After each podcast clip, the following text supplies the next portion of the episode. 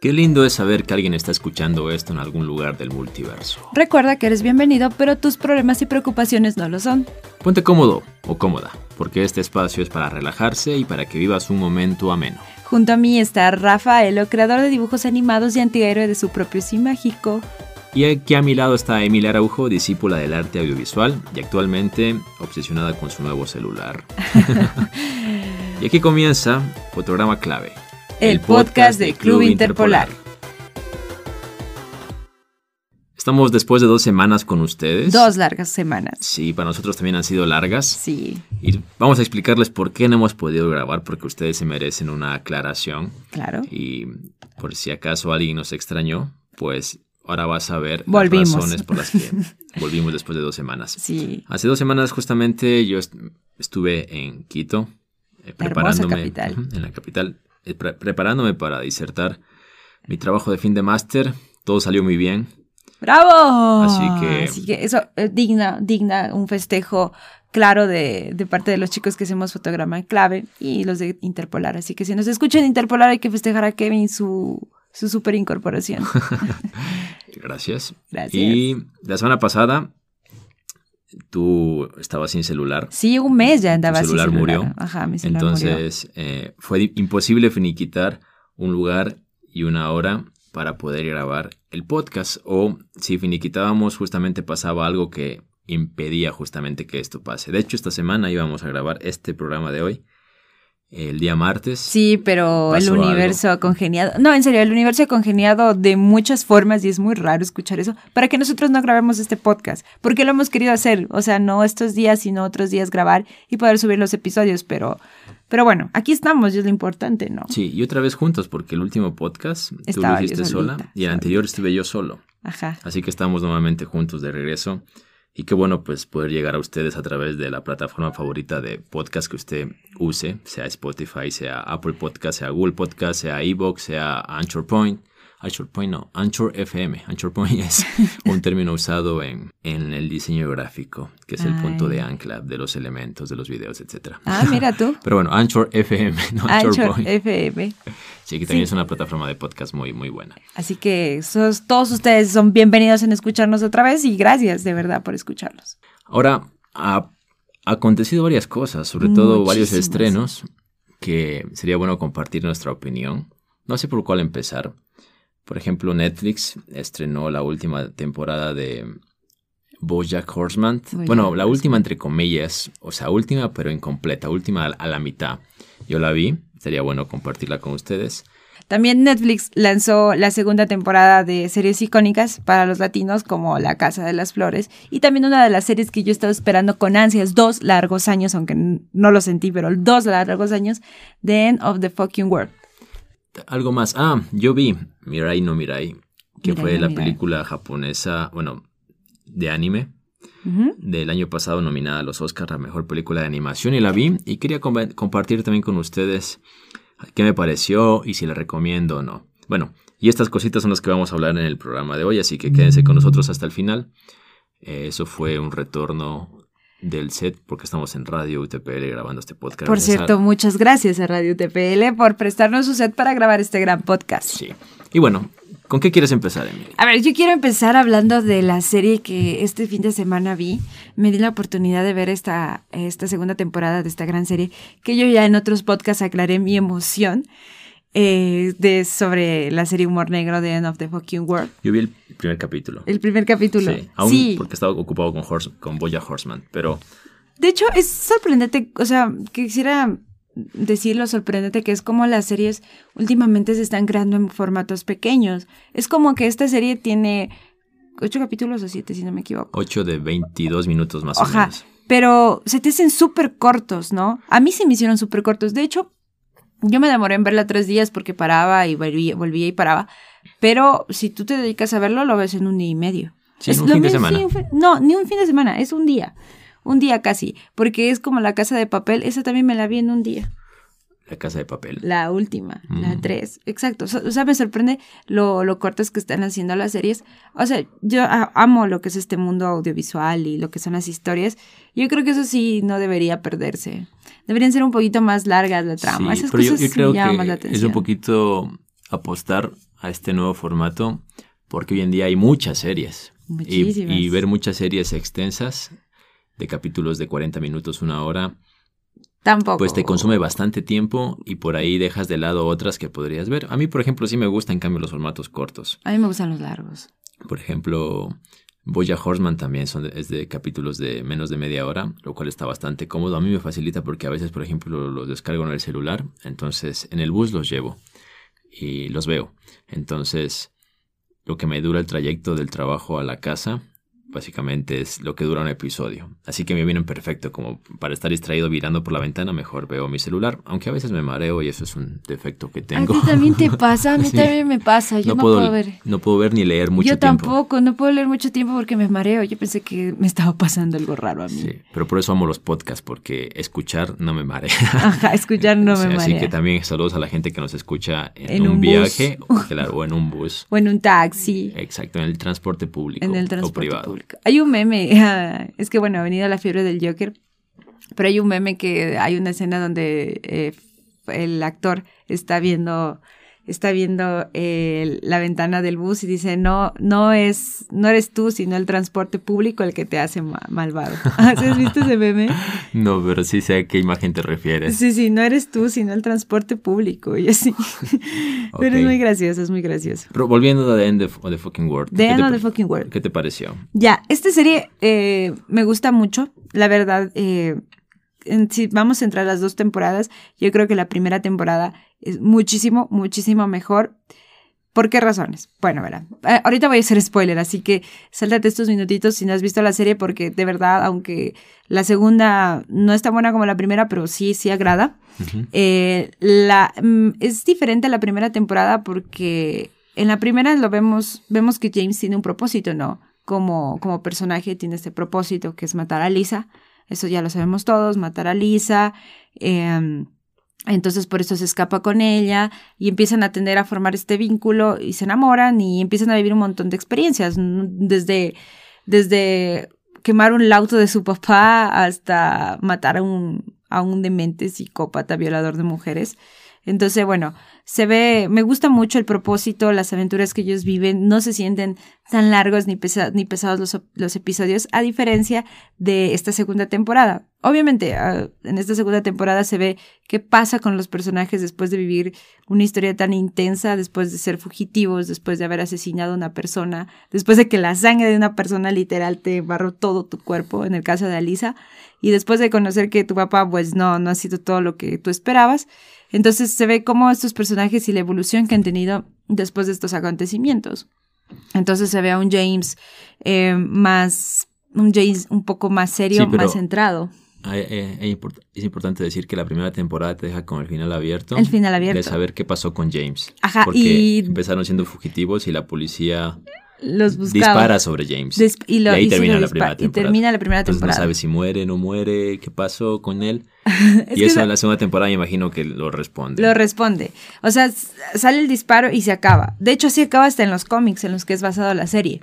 Pero tú ya ves en la segunda y primero se cuenta la historia de este nuevo personaje que se involucra eh, que es una pieza capítulo, de hecho, el capítulo de la segunda temporada es como esa introducción. Ajá, y lo narran como narraron a James y Alice en la primera temporada. Entonces narran por qué y todos sus motivos. Entonces el, el guionista de, de, el productor de esta serie decía que era necesario para que se entienda el propósito de este personaje. Eh, y nuevo en la serie. Entonces, bueno, estaban eh, James, James eh, como terminó en un, el final con un, una bala al aire, se ve que James sobrevive, sí. Ese fue el spoiler. Ese fue el spoiler. no, pero ese lo ves ya al último del primer capítulo. James sobrevive. Primer capítulo, segundo, al comienzo del segundo casi. James sobrevive, este sí tiene secuelas, no puede caminar, pero bueno, con terapia puede.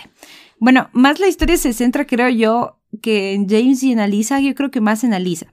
¿Por qué? Porque como que Alisa bueno, ya, fue fugitiva, eh, los, este, eh, arregló sus problemas con la justicia y siguió su vida.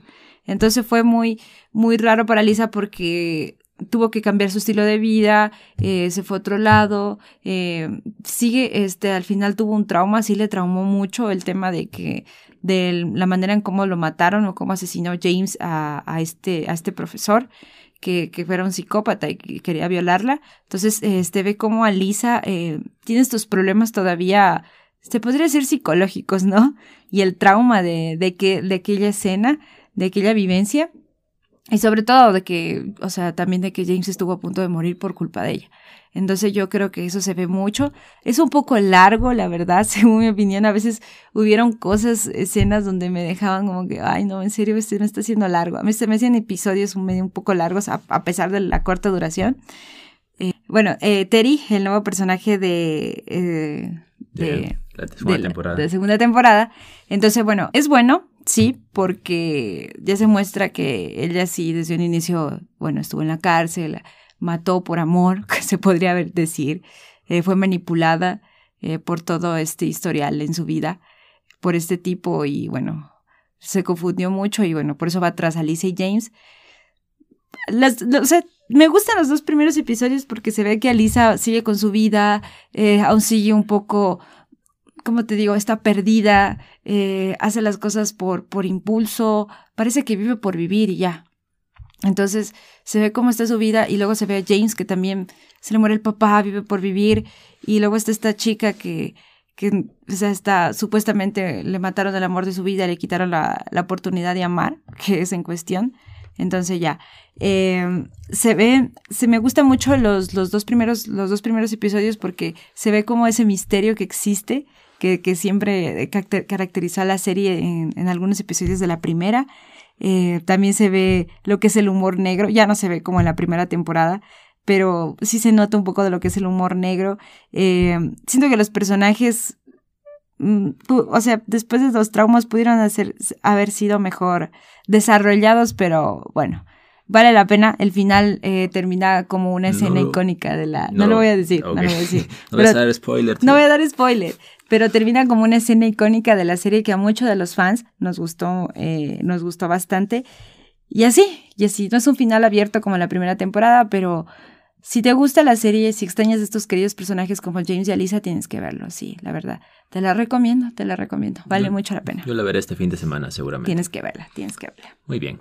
Y siguiendo en Netflix, yo vi Boya Horseman, la temporada 6, los primeros ocho capítulos de la temporada 6, de una de las series, creo yo, más adultas de dibujos animados. Es Boya Horseman. Más adultas. Sí, más adultas, no porque te muestren cosas que únicamente deban ver adultos o que están censuradas para adultos, sino, aunque lo hacen, pero por, pero por los temas que maneja. ¿Los Simpson qué es? Es este... Una serie semi-adulta. Sí, eso se conoce como adultón. No, es para adultos. es para adultos. O sea, para gente con criterio formado. Mm. ¿sí? De hecho, lo recomiendan para mayores de 3 años. Y voy a Horseman también.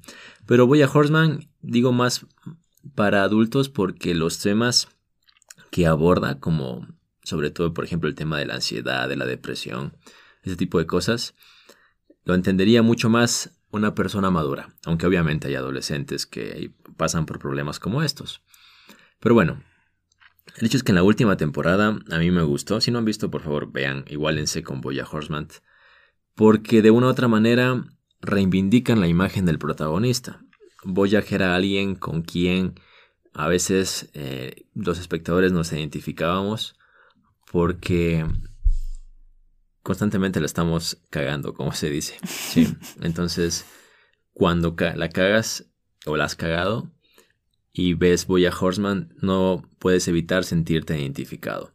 O si la han cagado para contigo también, ¿sí? Que también puede pasar. Y duele. Y duele. Exacto. Entonces, Boya era alguien que pasaba por muchos problemas. Eh, problemas internos, demonios internos, como se conoce. Entonces en esta última temporada me gusta cómo reivindican eso, dándote a entender de que puede haber revancha incluso, o sea, que puede haber cierta forma de torcer el volante y o, e intentar vivir, e intentar sobrellevar muchas cosas, e intentar eh, poner las cosas en orden, pedir disculpas a quien debes pedir disculpas, e intentar arreglar cosas que ocurren, ¿sí? Sigue con el humor también. También te muestran, por ejemplo, el tema de lo que es el vivir con niños bebés, que es algo que a mí me estresa realmente. ¿Te estresa? O sea, me estresa cuando están muy fastidiosos. Y el segundo capítulo justamente abarca esto, el tratar de consentir a un niño, de sobrellevar cuando están caprichosos, llorones y eso, Ah, o sobre todo tú. cuando son papás primerizos. Entonces yo creo que eh, quienes son padres habrán pasado por eso y se van a identificar. A Muchísimo. mí me estresa porque yo, o sea, a mí me gustan los niños, pero es como el meme cuando dice, por ejemplo, los sobrinos, yo tengo muchos sobrinos. Tener un sobrino es lo mejor porque juegas, te diviertes, ríes con él, pero cuando se pone intenso, únicamente se lo devuelves a sus padres. Hermoso, ¿sí? Entonces justamente esa parte intensa es creo que lo que muchos que no somos padres o Mm, no, no pueden hemos, sobrellevar. o no hemos criado niños, eh, de una otra manera nos hace ruido. A mí me pasa, pero capaz soy el único, capaz y a ustedes no. Pero bueno, sé que es parte del vivir, del crecer, del criar hijos. Pero bueno, juega con esto. De hecho, a mí me puso bastante intenso ese capítulo. Era como, ya acaba este capítulo porque ya está. Yo me estoy poniendo intenso solo de verlo. O sea, solo de verlo ya me... Ya me... Estresa. Ya me estresó. te pones en ese momento donde tienes ese niño y molesta. Sí. Sí. Pero bueno, el hecho es que cuando te lo van mostrando esta reivindicación del personaje, en el último capítulo te muestran cómo pese a que tú intentes arreglar las cosas, cómo tus demonios pueden volver de manera externa, cómo puede haber cosas que de otra manera generen secuelas y que te puedan afectar, pese a que tú ya las hayas dejado atrás. Y esto lo marca como pie para lo que será la consecución de los últimos capítulos de la última temporada, que ah, serán transmitidos en Netflix antes de el, en enero, a lo mucho, del 2019. De hecho, ahí lo aclaran, te da una fecha. Me parece que es antes del 30 o antes del 15 de enero, que ya estarán los últimos capítulos de Boya Horseman en Netflix. Así que yo es una serie que recomiendo, me gusta mucho y pues vayan y véanla. Sé que quizá a muchos les haga ruido como un caballo, que hace un caballo allí. O los animales. Claro, el tema de los animales conviviendo con humanos, pero es parte de lo que el tema de la animación te da. El poder ir un poquito más de lo realista y pues jugar con ello Te, la, te hago y una, mostrártelo. una, pregu- una pregunta. Digamos, eh, la situación de que una persona esté deprimida y pasando por un mal mo- momento en su vida, ¿la recomendarías para que la vea o no? Sí, Sí, creo que sí. porque O sea, una vez... en algún momento te vas a sentir tocado, pero a la vez también considero que es terapéutico, ¿ya? O sea, por ejemplo, la última temporada me agradó mucho, algo parecido a lo que fue El Camino de Jesse, eh, la historia de Breaking Bad, como te cuentan lo que pasó con Jesse. A mí me pareció muy terapéutico, o sea, como muy sano. Entonces, la última temporada también me parece muy sano, sobre todo si te agrada Bojack o su personalidad. Mm. Mira, todo interesante. Esa duda tenía porque, bueno, Ok, pero bueno, o sea, tampoco si ven un capítulo de Boyack y están pasando por estos problemas y se sienten mal, pues paren. O sea, porque tampoco quiero que digan, mira, me puse mucho peor. es Por- culpa de los chicos de fotograma Sí, clave. no, o sea, a mí, yo, no- yo no, es que, a ver, el tema de la depresión creo yo ya es un tema bastante complejo. O sea, siempre Sí, tienes que buscar ayuda. O sea, no es que una serie te va a ayudar, o mucho menos. Si tienes que buscar ayuda profesional, de preferencia. O sea, si tienes las posibilidades, pues de profesional. Pero, eh, obviamente, una serie eh, como Boya Horseman toma, toma estos puntos. A mí, por ejemplo, sí me parece bastante terapéutico. Muchas cosas, otras cosas sí es verdad que me deprimen, que me hacen sentir mal porque es como que me dan en la llaga, así como si hiciste Ah. algo parecido y Demonios. eres, y eres una persona no muy buena, que digamos. Pero bueno, todos cometemos errores. Y yo me creía buena. y la serie, de hecho, es como hace, eh, toma y muestra muchos errores que los adultos podemos cometer. Mm. Sí, yo siempre he querido ver esa serie, la verdad, pero es que verás, una vez yo leí un artículo, o, o no leí un artículo, un comentario por ahí en alguna red social, que decían que es una serie muy triste y que tal vez hay bulla de que no le recomiendes a personas que tal vez estén pasando por situaciones de depresión.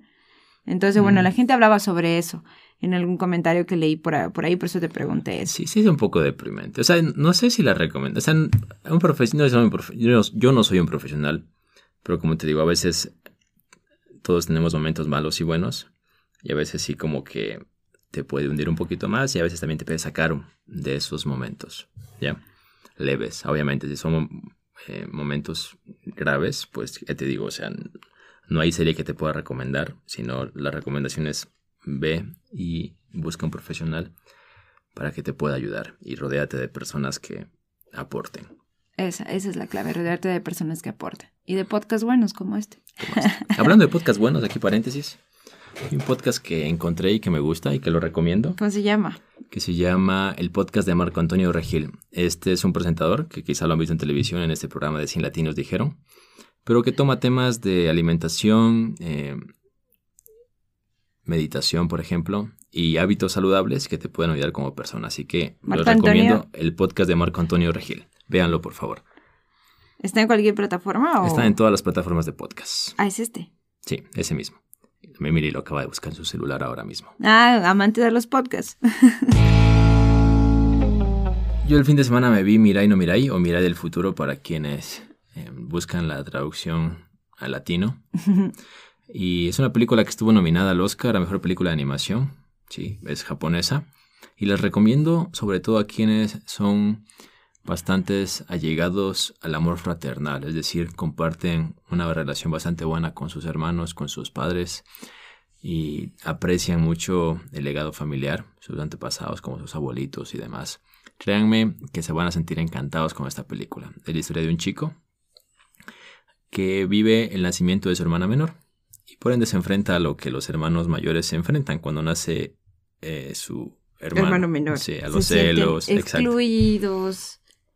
Pero ella, eh, perdón, él empieza a tener ciertas, ciertos encuentros con la versión adulta de su hermana. ¿sí?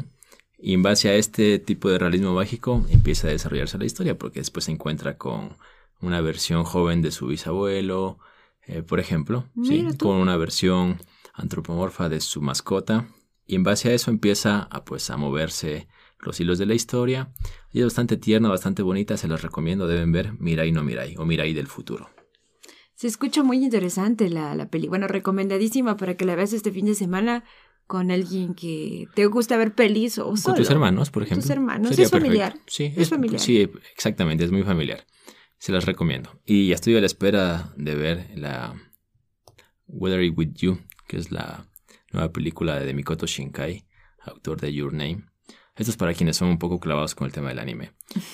A mí me es una de las cosas que me gusta. Entonces, cuando salga esta película también estaré muy atento para verla. Creo que estamos llegando de esta manera al final del podcast de hoy. Sí, al final del podcast de hoy. Bueno, nos quedaron muchas noticias porque el mundo del cine se ha, dado muchas vueltas. Por ejemplo, ha sido hace poco el doctor, el doctor digo, el estreno de Doctor Sueño que ha sorprendido bastante, ha gustado a muchos críticos y público. También han existido adelantos de lo que va a ser lo de Star Wars y también cómo serán conformados eh, los personajes o el elenco que va a formar parte de esta nueva saga de Batman, la cual va a protagonizar Robert Pattinson, pero eso les vamos a contar en el otro podcast. Sí, y también, por ejemplo, ya se confirmó la secuela de Into the Spider-Verse, quienes amamos la versión animada. Se nos quedan mucho, muchos temas. Demasiados. Sí, pero bueno, eh, el podcast de hoy es relativamente corto, pero obviamente lo bueno es que estamos de regreso. La siguiente semana volveremos con más. Nada más agradecerle su compañía el día de hoy y si han estado pendientes de nosotros, pues muchas gracias por estarlo y estamos de regreso. Bueno amigos, esto ha sido todo por esta ocasión. Amar es compartir, así que si comparten este podcast con alguien cercano, estarán generando más amor en este mundo. Y vaya que lo necesita, nosotros nos vamos, pero volveremos próximamente. Siéntanse libres de extrañar. Nos vemos. Adiós. Chao, chao.